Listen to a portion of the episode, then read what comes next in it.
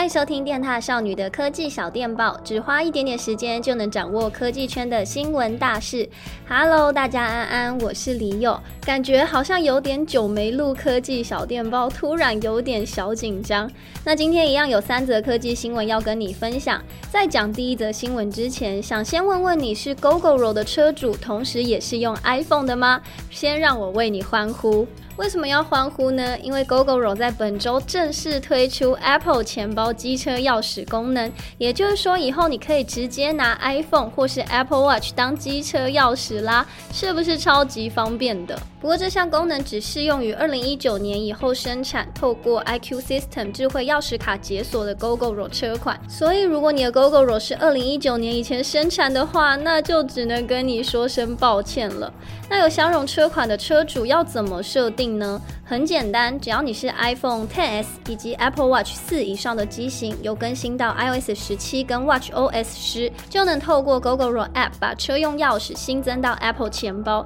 加入钱包还可以把把它设置为快速票卡，这样之后就算手机手表不解锁，也可以直接靠近感应骑车了。而且啊，每辆 Gogoro 的 Apple 钱包机车钥匙都支援配对同一个 iCloud 账户下的三个装置，还能透过 iMessage、Line、信箱等传送给亲朋好友，最多同时能跟五个不同的 iCloud 账号分享。这样以后就算我没有钥匙，也能透过 iPhone 来骑家人的 Gogoro 嘞，超赞的哦！不止这样哦，未来几个月内，Gogoro 配备智驾电控核心的新车也将支援 Apple 的寻找功能，能透过 iPhone 把 Gogoro 跟 Apple ID 配对，这样就算车子本身没有网络连线，依然能够在 iPhone 或 Apple Watch 的寻找和寻找物品中定位车辆近期的位置。哎，我觉得这功能真的很实用，这样以后停车就再也不怕找不到车子了，完全就是金鱼脑的福音哎！开心的事情分享完了，接下来这则新闻课。可能会让你有些担心，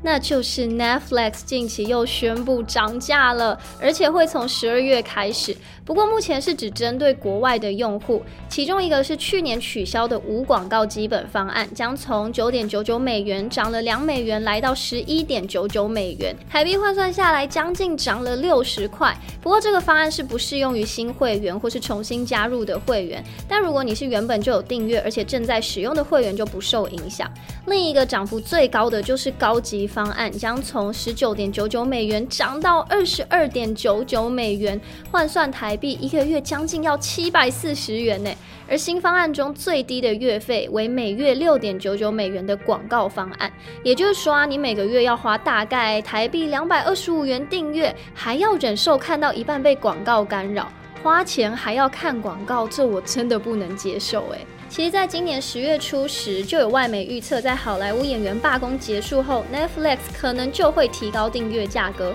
果不其然，在美国开了第一枪，其实也蛮让人担心，后续台湾会不会也跟着涨价，又或是导入广告方案等各种变相涨价的手法。毕竟，在今年年中那个开抓寄生虫的动作，才让我从原本一个月只付一百元的寄生虫，逼不得已去办一个新账号，现在每个月要交三百九十元，真的是心很痛。你呢？如果 Netflix 继续涨价，你还会买单吗？还是你会选择挥挥衣袖走人？都可以在底下跟我聊聊哦。再来要看最后一则新闻，近期为了增加收入，毛起来抓使用广告拦截器的用户的 YouTube，为了提升用户的订阅意愿啊，最近就推出两个跟 AI 有关的全新功能。一个是针对有大量留言的影片，自动总结已发布留言内容的重点摘要，创作者能从 AI 自动抓取的重点之中获得新的灵感。另一个则是提供对话式 AI 的问答功能，在影片下方新加入一个 Ask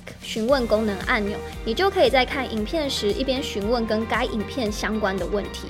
这功能其实蛮酷的，毕竟有时候影片太长，你就算快转也不一定看得完。如果能透过 AI 快速询问重点，就能省下蛮多时间的。不过呢，这两个功能目前只针对部分用户试出，而且只能用在英文的影片。但如果你是有订阅 YouTube Premium 的人啊，你也可以从设定中试用新功能去玩玩看。我是有用同事的账号去实测，还真的可以耶。期待这功能之后呢，可以用在更多国的影片上，感觉对大家来说都会蛮有帮助的哦。那今天的科技小电报就到这，我是李佑，我们就下次见啦，拜拜。